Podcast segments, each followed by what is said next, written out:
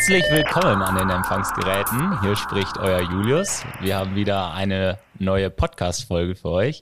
Und diesmal äh, übertreibe ich nicht, aber haben wir den, äh, ja, ein, einen der größten Stargäste. Aber bevor wir zum Stargast kommen, äh, herzlich willkommen, Marcel. Hallo Julius, schön, dass ich auch wieder dabei sein darf. Genau. Ähm, ja, heute Stargast, äh, habe ich schon äh, frohlockend erwähnt. Schönen guten Tag, Christian. Äh, schön, dass du da bist. Hallo, ja, danke euch für die Einladung. Super. Ja, vielleicht, äh, wenn wir direkt starten, ähm, also Ziel äh, unseres heutigen Podcasts ist mal so ein bisschen die, die äh, rechtliche Lage rund um Cyberangriffen, äh, vielleicht auch um rund um äh, Daten in, in Europa oder in der Welt mal so ein bisschen zu, zu begutachten. Und da freuen wir uns natürlich, dass wir mit dir da ähm, einen Top-Rechtsanwalt äh, am Start haben. Äh, vielleicht magst du mal so ein bisschen ein, zwei Worte zu dir sagen, ähm, wenn es jemanden da draußen gibt, der dich tatsächlich noch nicht kennt. Ja, sehr gerne. Also Christian Solmecke, ich äh, bin Partner der Kölner Rechtsanwaltskanzlei Wildeborger Solmecke.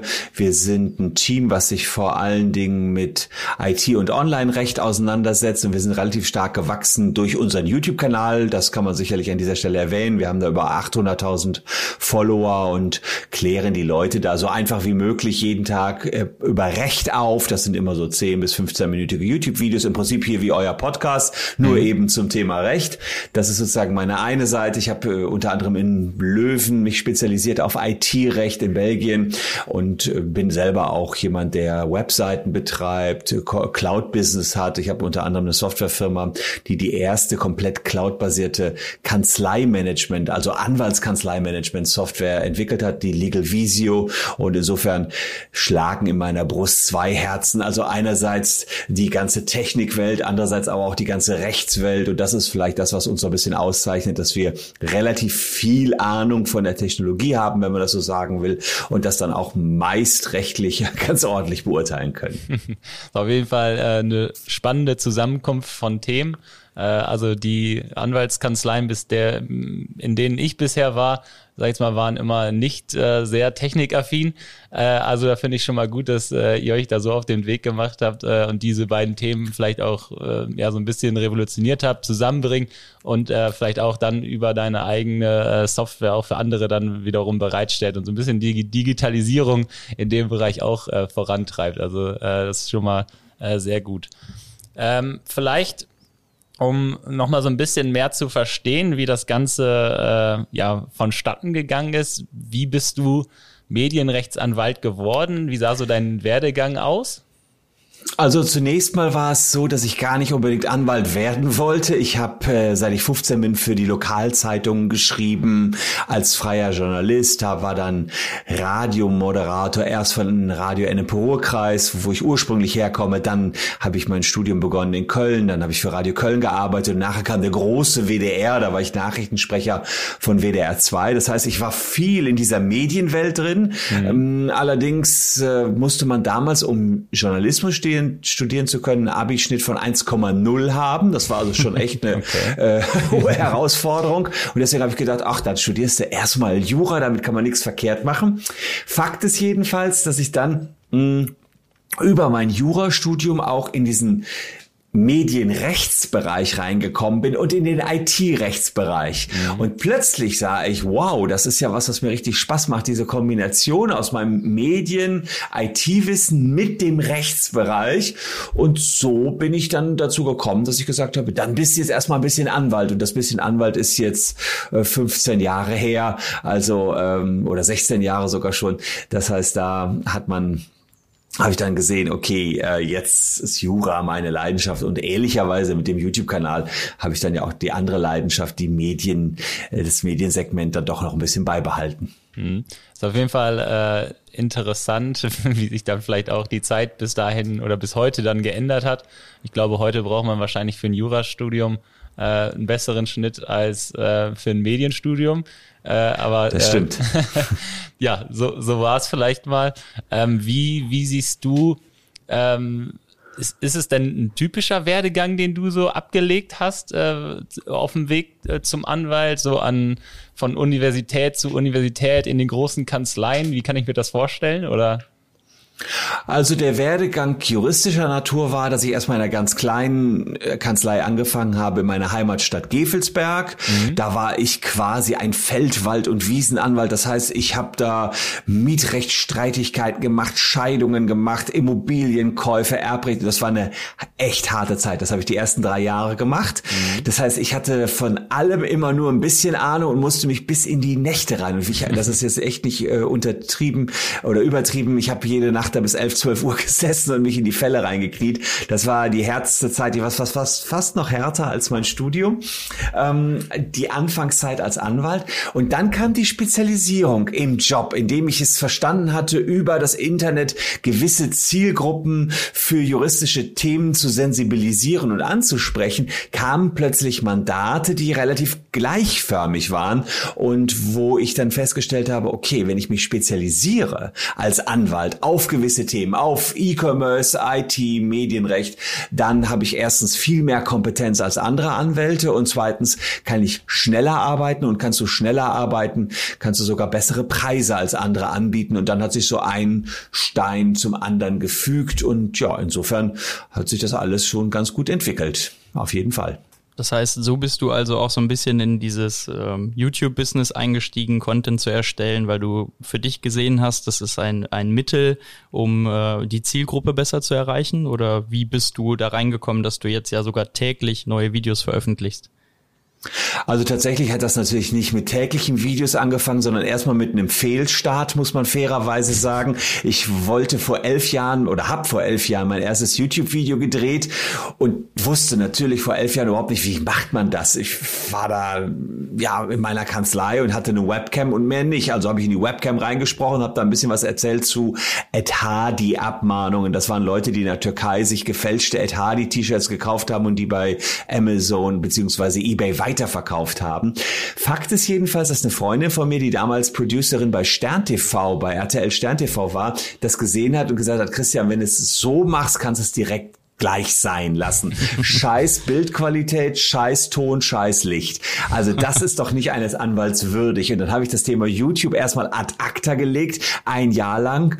Und dann habe ich einen neuen Angriff unternommen und gedacht, okay, das kann doch nicht wahr sein, dass du als Technik-Nerd das Thema YouTube nicht hinbekommst. Und so ist es genau zehn Jahre jetzt her, dass ich mir einen alten Abi-Kollegen angerufen habe, der mittlerweile aber hauptprofessionell äh, Fotograf ist. Und ich habe ihn gefragt, kannst du mir ein tolles Licht aufsetzen, kannst du mir eine tolle Kamera besorgen, mit der ich auch Videos machen kann und noch einen guten Ton. Das hat er gemacht und mit dem Setup haben wir lange, lange Jahre, ich glaube sieben Jahre dann gearbeitet. Das war eine EOS 7D Canon Kamera, mit der wir damals die ersten YouTube-Videos gedreht haben.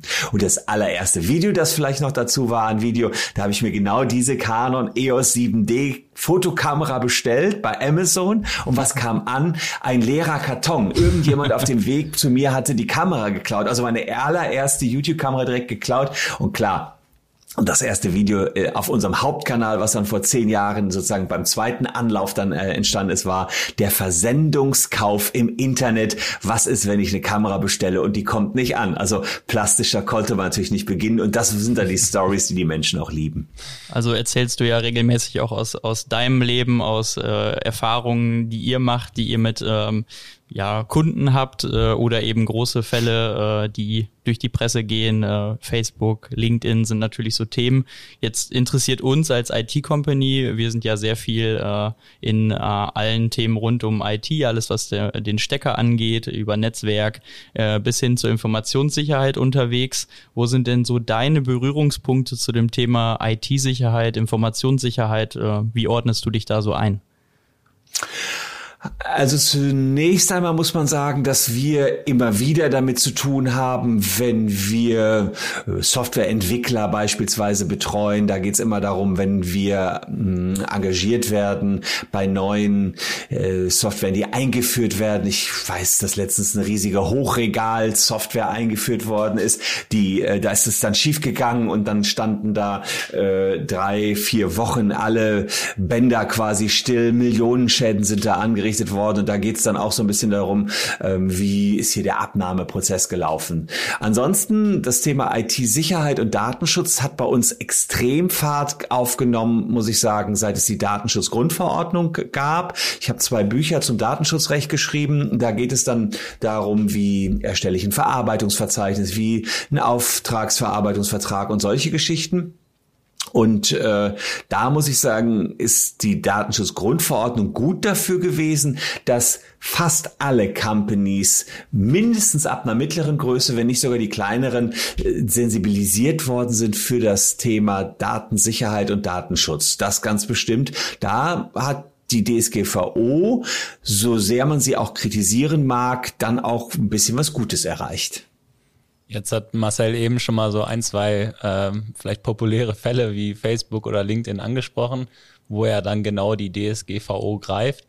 Ähm, wie sieht denn das aus? Also was für was für Möglichkeiten haben denn Betroffene, wenn äh, ja ein Datenverlust erlitten wurde? Ähm, wie wie berätst du dann vielleicht auch die Leute gerade über YouTube, was was es für Möglichkeiten gibt? Das kommt darauf an, wen wir gerade beraten. Manchmal haben wir eben Companies, bei denen so ein Fall passiert ist, dass Ihnen Daten abhandengekommen sind, dann ähm, gehen wir so vor, dass wir erstmal schauen, gibt es eine Meldepflicht nach Paragraph Artikel 33 Datenschutzgrundverordnung an die Aufsichtsbehörde. Man muss meist recht schnell handeln, innerhalb von 72 Stunden muss das einzelne Unternehmen ähm, äh, melden, immer jedenfalls dann, wenn es um eine Verletzung des Schutzes der Freiheitsrechte natürlicher Personen geht. So steht es in Artikel 33 drin. Das heißt, wenn größerer Schaden für die Menschen droht, muss das Unternehmen den Aufsichtsbehörden von sich aus den Datenverlust melden. Da muss man sagen, was für Daten sind abhanden gekommen, welche Datenkategorie ist das, wie viele Menschen sind betroffen und man muss dann auch mitteilen, ähm, wer ist Datenschutzbeauftragter, inwiefern hat der gehandelt, was sind die finanziellen potenziellen Nachteile. Das alles muss man re relativ zügig erfassen innerhalb von 72 Stunden und den Aufsichtsbehörden mitteilen. Das ist die Sichtweise der Großkunden, die wir vertreten, wenn es darum geht, dass Companies äh, Daten abhandengekommen sind. Aber wir haben jetzt einen Spezialfall, das muss ich sagen, da sind wir quasi auf der anderen Seite. Da sind nämlich Facebook ein paar Daten abhandengekommen, um genau zu sein, eine halbe Milliarde Datensätze. Das heißt, äh, von einer halbe Milliarde Menschen und wir vertreten 3000 Menschen gerade gegen Facebook, weil Facebook nämlich all das nicht gemacht hat, was hier jeder Mittelständler machen müsste. Aufsichtsbehörden melden, die Leute informieren. Das alles hat Facebook nicht gemacht und da sind wir jetzt mal auf der Gegenseite und sagen so, das geht nicht, Facebook. Du hättest hier sagen müssen, dass massenhaftes Scraping von außen deiner Webseiten möglich war und weil du das nicht gemacht hast, wollen wir jetzt für jeden einzelnen von diesen 3000 Leuten 500 Euro haben. Das ist ein äh, äh, Neuland. Wir schauen mal, wie das wird. Normalerweise ähm, ist man in Deutschland relativ zurückhaltend mit Schadenersatzansprüchen, aber wir gucken mal, äh, was hier geht. Also wenn eine Company wie Facebook das nicht hinkriegt, jeder Kleinstunternehmer oder Mittelständler das aber drauf haben muss in Deutschland, finde ich das schon ziemlich äh, hart, dass da keiner was tut und deswegen haben wir uns das jetzt mal auf die Fahne geschrieben und gucken mal, wie weit wir da kommen. Ist es denn äh grundsätzlich auch für jeden Einzelnen möglich, äh, da den, den Rechtsweg zu gehen? Macht das überhaupt Sinn? Kann, ich kann mich, glaube ich, auch noch an Zeiten erinnern, wo in Deutschland solche Sammelklagen gar nicht möglich waren.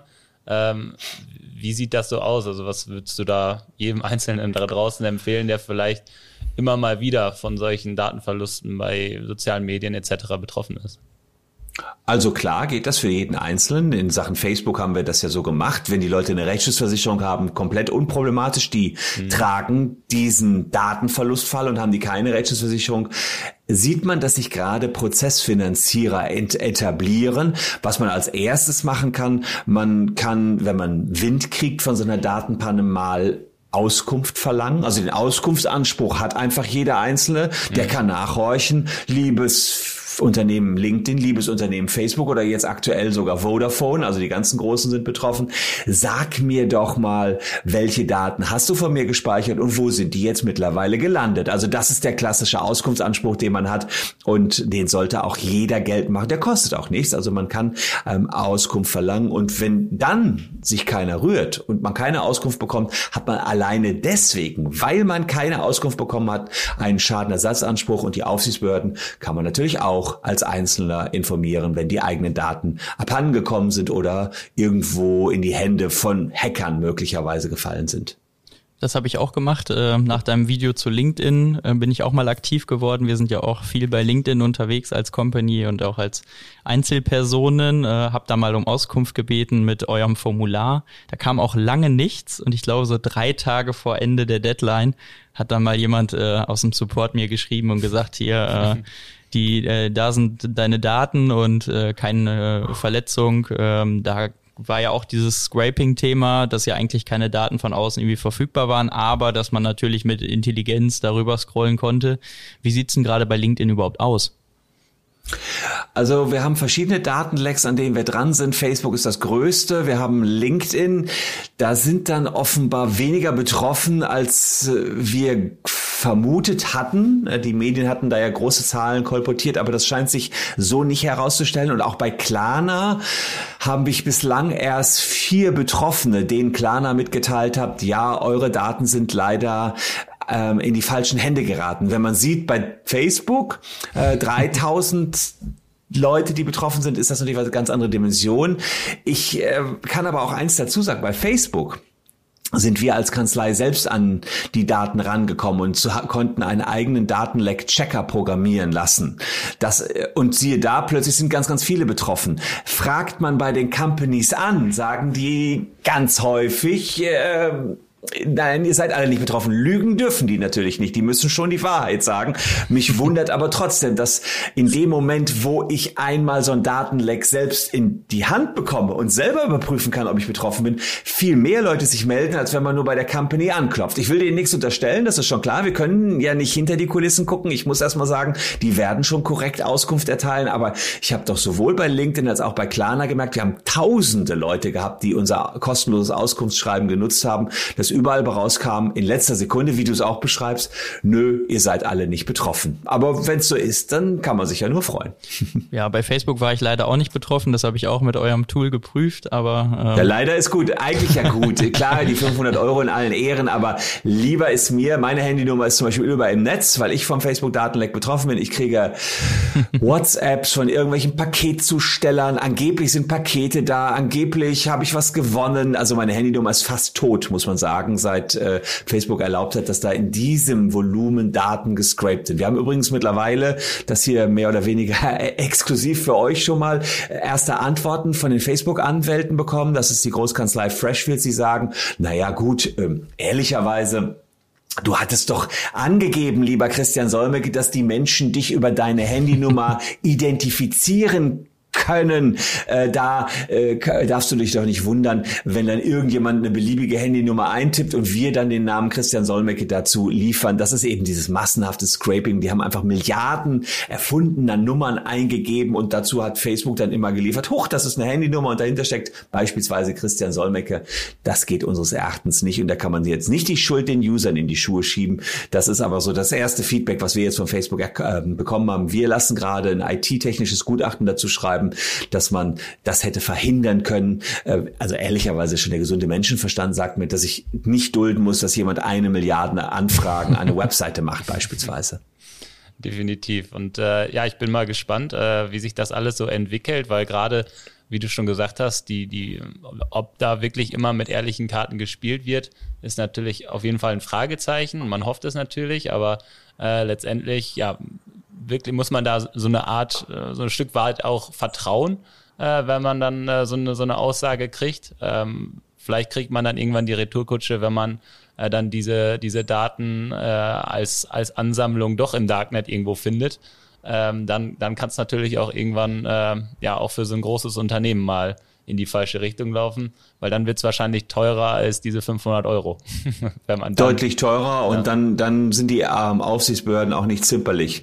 Haben wir letztens noch erlebt, da gab es das Bußgeld gegen WhatsApp die sollten erst 40 bis 50 Millionen bekommen oder 30 bis 40 Millionen Bußgeld und ähm, dann hat allerdings ein, äh, ein Board, das European Data Protection Board, das äh, sieht zu, dass wir ein einheitliche Strafen und einheitliches Datenschutzrecht in ganz Europa haben, das mal angehoben auf 225 Millionen Euro. Also man sieht, da ist schon was drin und auch das ist nur ein Bruchteil von dem, was man gegenüber hätte WhatsApp verhängen können. Da ging es darum, dass WhatsApp eben äh, mit den Daten nicht so so umgeht, wie sie umgehen sollen. Unter anderem geben die Daten an Facebook weiter, was sie nicht dürfen. Mhm.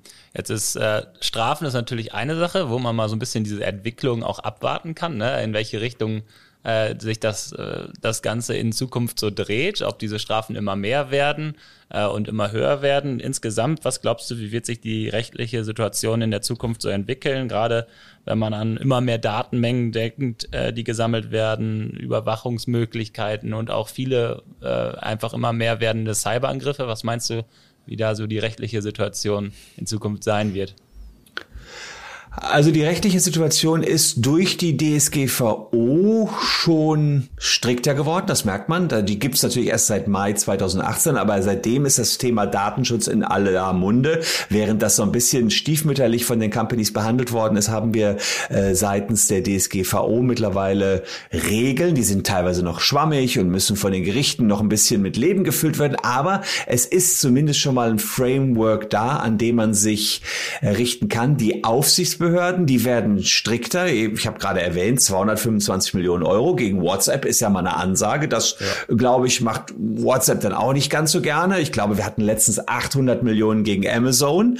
Äh, auch das, wenn das so in die Milliarden reingeht. Wir hatten, glaube ich, 550 Millionen gegen Google. Ja, aus Paris war das ein, ähm, ein Bußgeld. Ja, das sind schon Dinge, die tun weh. Und man kann bis zu vier Prozent des Konzernjahresumsatzes als Bußgelder verhängen. Deswegen glaube ich, dass die Datenschutzbehörden hier immer mehr an Macht gewinnen werden. Aber, das ist auch wichtig, denn alleine, was wir in diesem Jahr an großen Datenlecks hatten, Klarna, LinkedIn, aktuell äh, Schindluder Vodafone, da konnten die ganzen Kundenberater von Vodafone an alle Daten aller Kunden von Vodafone rankommen. Facebook Datenleck, wir haben jetzt gerade noch ein großes Marktplatz Datenleck, da geht es um viele Supermärkte, das, das werden wir auch noch äh, bald, äh, da das Datenleck haben wir gerade von IT-Experten bekommen, das bereiten wir gerade auf, dass wir auch da einen Checker anbieten können. Das ist in diesem Jahr, habe ich glaube ich acht, neun Datenlecks, wo meine Daten überall rumschwirren Gebühren, da sind Kontoverbindungen bei. Das ist, das ist doch Wahnsinn. Wo, wo geht das hin? Und da sieht man, das Thema IT-Sicherheit im Internet hat nochmal so viel höheren Stellenwert gewonnen, ähm, seit wir immer mehr Daten in der Cloud haben, seit wir connected sind, alle untereinander verbunden sind und wirklich jeder dauerhaft immer einfach nur noch online ist.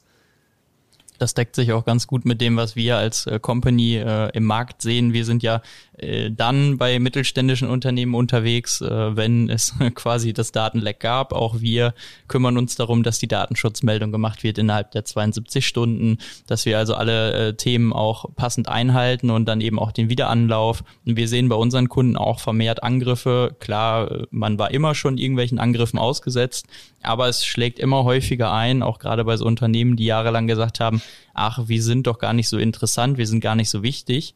Äh, und äh, du hast es wahrscheinlich auch mitbekommen, es gab ja eine riesen Schwachstelle in Microsoft-Produkten ähm, zu Anfang des Jahres und äh, da hat man mal einmal gesehen, wie eine Company, die eine Software liefert, die eben viele Mittelstand einsetzen, ja, darüber eine Backdoor bringt und äh, einfach die Kunden äh, unfreiwillig verwundbar macht.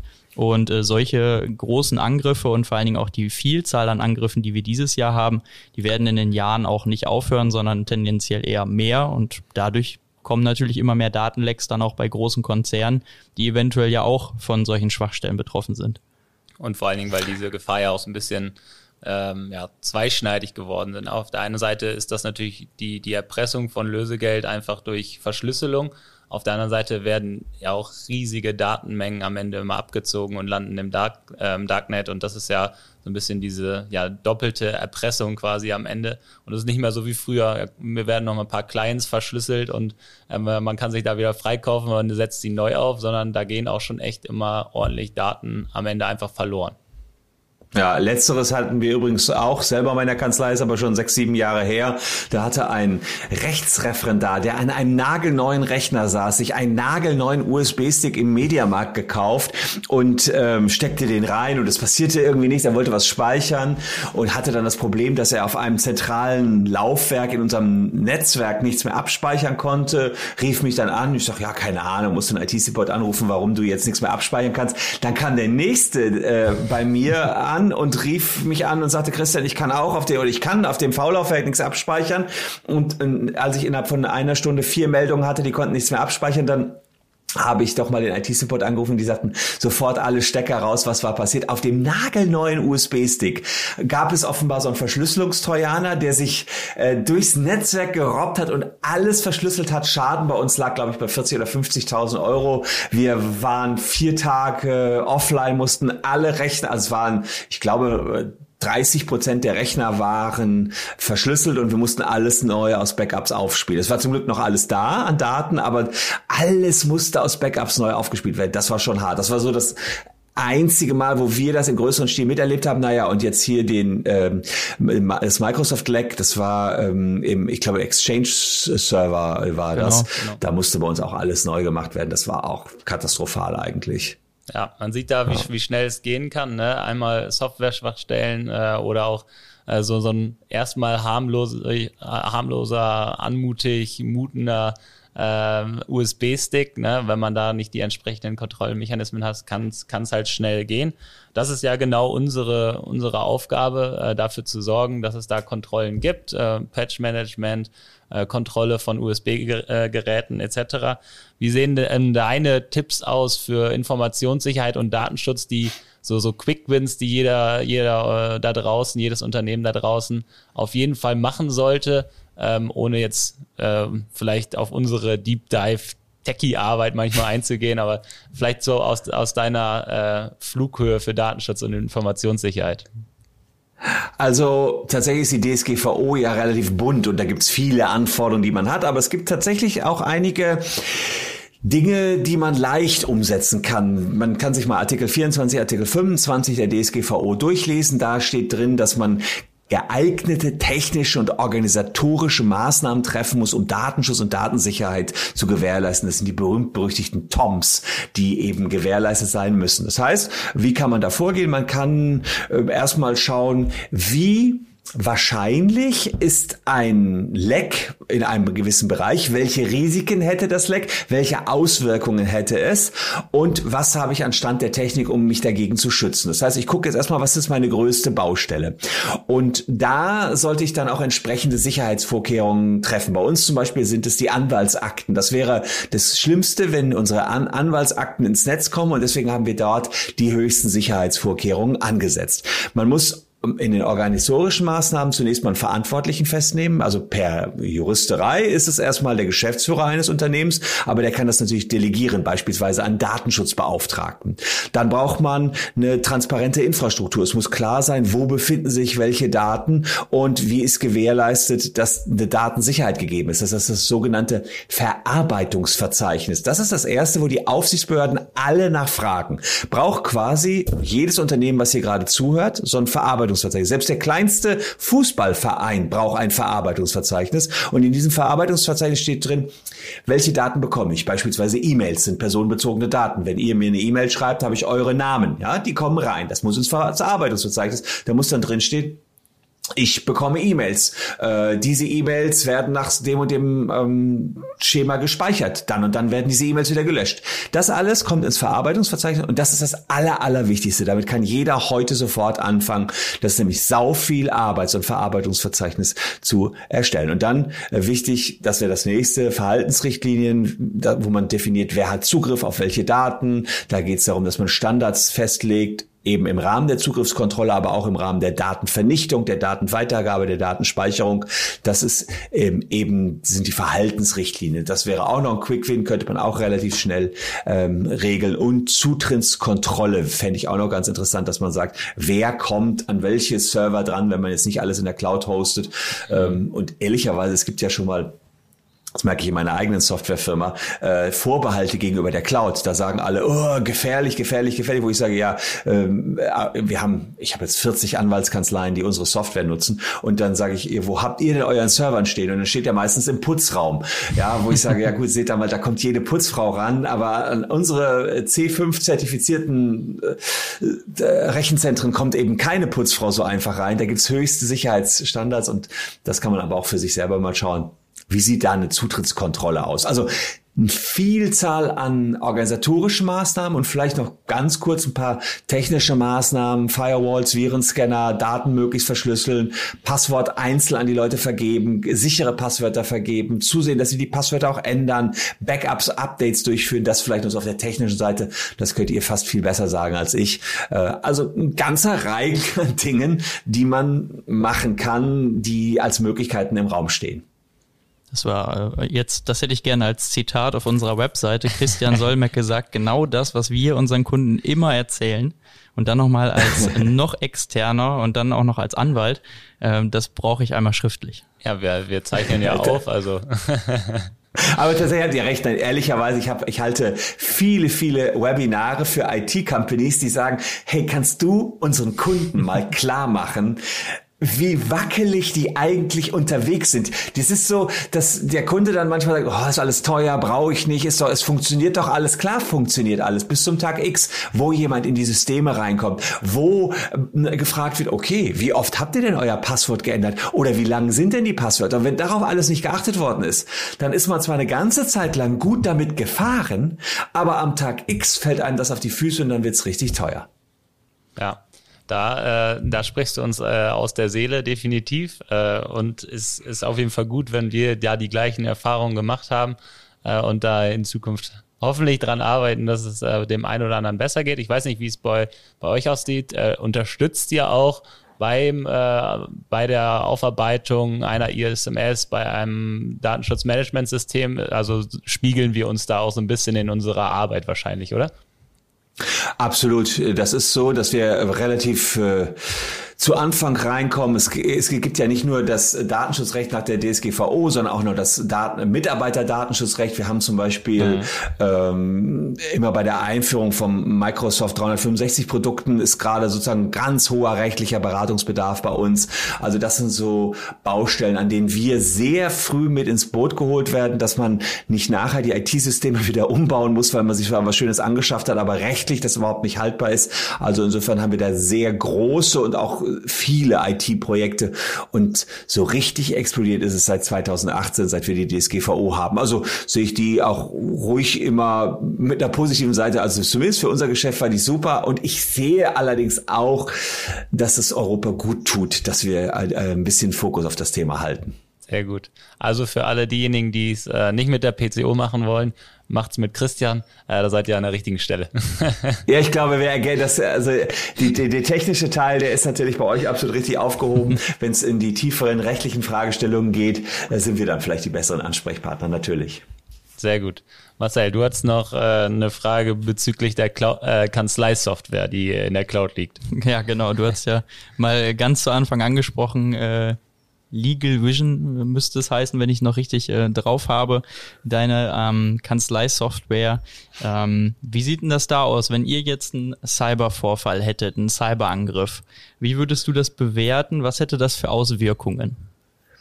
Also Legal Visio heißt die Software. Wir haben 40 Anwaltskanzleien, die dort ihre Daten liegen haben.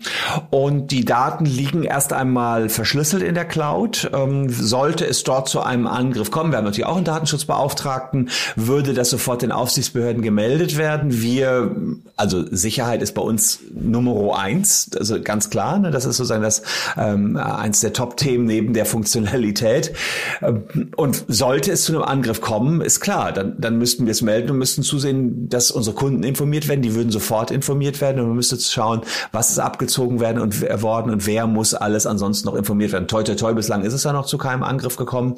Ähm, wir bei uns ist es sozusagen das, das Konzept, dass die Datensicherheit da an erster Stelle steht und wir mehr Datensicherheit bieten, als jede einzelne Kanzlei das für sich selbst realisieren könnte, weil wir uns zentral drum kümmern. Aber klar, man kann niemals sagen, dass ein IT-System zu 100% sicher ist. Das kann keiner von sich sagen. Das kann auch ein Facebook nicht von sich sagen, wie wir jetzt sehen. Das kann Google nicht sagen und auch Microsoft nicht sagen, wie wir auch zuletzt wieder gesehen haben. Selbst so groß wie Microsoft passieren Fehler und die dann weltweit. Aber dass, dass Fehler passieren und es wird nicht besser, wenn ich es bei mir lokal alles hoste. Insofern die Kunden, die wir haben, die 40 Kanzleien, die sich, also wir sind ja ehrlicherweise erst Anfang des Jahres mit der Vermarktung an den Start gegangen, äh, obwohl wir schon sieben Jahre an der Software entwickelt haben. Erstmal nur für uns und dann aber für, für alle Anwälte. Ähm, die Kunden, die wir haben, sind da auch erstmal grundsätzlich offen für die Cloud. Bei uns ist es aber auch noch zusätzlich so, die Cloud ist in Frankfurt, also insofern sind wir auch in Deutschland gehostet. Das ist noch wichtig, wenn man nicht Drittstaatenbezug hat. Ja. Apropos äh, Drittstaaten, also bei uns ist und unseren Kunden ist natürlich die Offenheit gegenüber der Cloud, spätestens sage ich jetzt mal seit Corona, äh, hat auch insgesamt sehr stark zugenommen. Äh, es gibt aber trotzdem auch Dienste, ja, das sind teilweise einzelne Applikationen, die vielleicht unter der M365-Welt laufen, äh, die außerhalb ähm, des europäischen Datenraums äh, auch am Ende liegen. Ähm, und vielleicht auch, ähm, ja, man muss ja natürlich auch immer auf der anderen Seite so ein bisschen Vertrauen haben, dass eine Microsoft die Daten äh, auch wirklich im europäischen Datenraum lässt, äh, wo sie das sagen. Also hier die typischen Rechenzentren rund um Amsterdam, Frankfurt etc. Ähm, wie ist da so, wie ist da so deine Einschätzung und wo siehst du vielleicht kritische Punkte auch in den äh, Verträgen, die dann zum Beispiel auch eine Microsoft mitbringt? Ja, da will ich mal versuchen, so, einen, so einen äh, kleinen Ritt durch die ganze M365-Problematik zu werfen. Das ist etwas, was wir jeden Tag auf der Agenda haben. Das ist wirklich mhm, im Moment etwas, wo viel Unsicherheit im Markt herrscht. Das muss man sicherlich sagen. Also Hintergrund sind so zwei Aspekte. Das erste war, dass nach dem Max Schrems-Urteil des Europäischen Gerichtshofs der, das Privacy Shield gekippt worden ist und wir jetzt aktuell nur noch sogenannte Standardvertragsklauseln haben, auf die man sich berufen kann, wenn man Daten aus der EU in ein Drittland wie beispielsweise die, der, ähm, ähm der, der USA übertragen möchte. So, das ist das eine. Jetzt äh, diese Standardvertragsklauseln sind jetzt neu rausgekommen.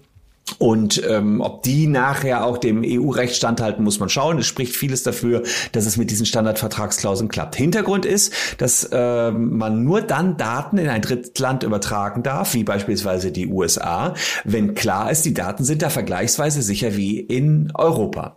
Jetzt ist es allerdings in den USA so, dass im Jahr 2018 ein gewisser Herr Trump einen sogenannten Cloud Act erlassen hat. Und dieser Cloud Act nennt sich Clarifying Lawful Overseas Use of Data Act, der sagt, Ermittlungsbehörden wie das FBI können bei US-Companies wie Amazon oder Microsoft oder Google überall auf der Welt auf Daten zugreifen und zwar heimlich, ohne den Betroffenen, also den einzelnen User, der da überwacht wird, zu informieren. Das heißt, theoretisch nach dem Cloud Act könnte man sagen, Amazon oder Microsoft Bitte sage mir doch, äh, was Kunde Christian Solmecke in der Cloud in Frankfurt gespeichert hat. Ganz vereinfacht gesagt, könnte das FBI so kommen. Dann könnten die durchgreifen über die USA in ein Rechenzentrum auf, äh, in Frankfurt. Das ist verboten nach dem europäischen Datenschutzrecht DSGVO. Mhm. Aber Microsoft hat jetzt die Wahl zwischen Pest und Cholera. Sie können entweder die deutschen Gesetze erfüllen oder die europäischen DSGVO oder die amerikanischen. Sie sitzen quasi in der Mitte und sagen, was sollen wir jetzt machen? Einigt ihr euch bitte, ihr Länder. Und das hat man eben versucht mit den Standardvertragsklauseln. Da geht es dann darum, dass man eben erstmal diese Standardvertragsklauseln nimmt. Die sind im Juli rausgekommen ähm, und die muss man anpassen. Ist nicht ganz easy, aber das ist auch etwas, was wir als Kanzlei mit übernehmen, dass man solche Standardvertragsklauseln übernimmt. Und M365, also Microsoft hat in den Produkten die Standardvertragsklauseln weitestgehend schon mit eingearbeitet. Also das ist sozusagen jetzt äh, passiert, so dass wir da eine Möglichkeit sehen, gerade Daten im See, in, in diesem Microsoft 365 Kosmos in die USA zu bekommen, seit Juli quasi die neuen Standardvertragsklauseln draußen sind. Das ist, das ist diese eine große Problematik, wo ich glaube, da kriegen wir eine gute Lösung für. Dann will ich noch eine zweite und letzte Problematik nennen, also gibt noch mehr, aber die ich jetzt hier nennen will, äh, mit äh, Microsoft Office 365. Da gab es nämlich ähm, die Datenschutzaufsichtsbehörden, da gibt es sozusagen die DSK, das ist ein Zusammenschluss aller deutschen Datenschutzbehörden, die hat gesagt, na ja, Mal losgelöst von dieser Drittland-Problematik, das in die USA übertragen wird, sind die äh, Terms and Services von Microsoft nicht detailliert genug. Man weiß überhaupt nicht, was Microsoft da verarbeitet, zu welchen Zwecken Daten übertragen wird.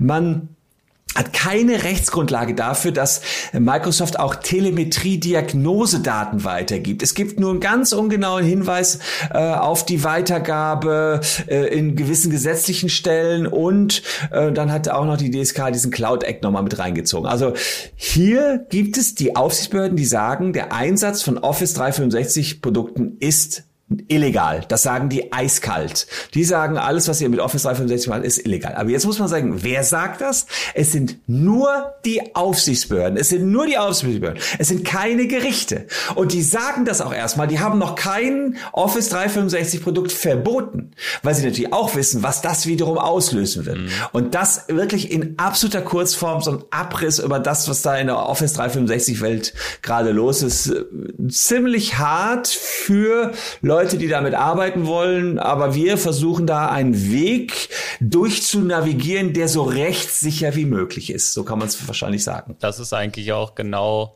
äh, unser Ansatz. Wir sind da vielleicht ein bisschen weiter weg von der rechtlichen Perspektive. Die kriegen wir natürlich auch mit und gerade auch unsere ganzen Datenschutzkollegen äh, und Consultants, die wir haben. Äh, wir versuchen so ein bisschen bei der Nutzung von M365 darauf zu achten, dass man in der M365-Konsole möglichst diese Übertragung von Telemetriedaten etc. Ähm, am, am Ende ausschließt und damit äh, auch die Sammlung dieser Daten ausschließt, weil letztendlich muss sie nur da erhoben werden, wo es auch wirklich ja vonnöten ist. Und dass äh, die Daten, die vonnöten sind, ist meistens nur der Lizenzabgleich äh, und hier und da wirklich mal persönliche Daten, die gesammelt werden, aber jegliche Telemetriedaten eigentlich weniger. Und deswegen äh, gleicht sich das auch schon so ein bisschen an der Stelle, aber man sieht so ein bisschen dieses Chaos, was da eigentlich entstanden ist, äh, von, von unterschiedlichen Interessen aus USA, aus Europa und ganz vielen, die dazu eine Meinung haben, äh, dessen Meinung vielleicht auch ja, irrelevant ist, sage ich jetzt mal schon fast. Ähm, und keiner, der sich so richtig traut, da auf den Tisch zu hauen äh, und man sich einfach in so einem schwebenden Zustand irgendwo befindet. Ne?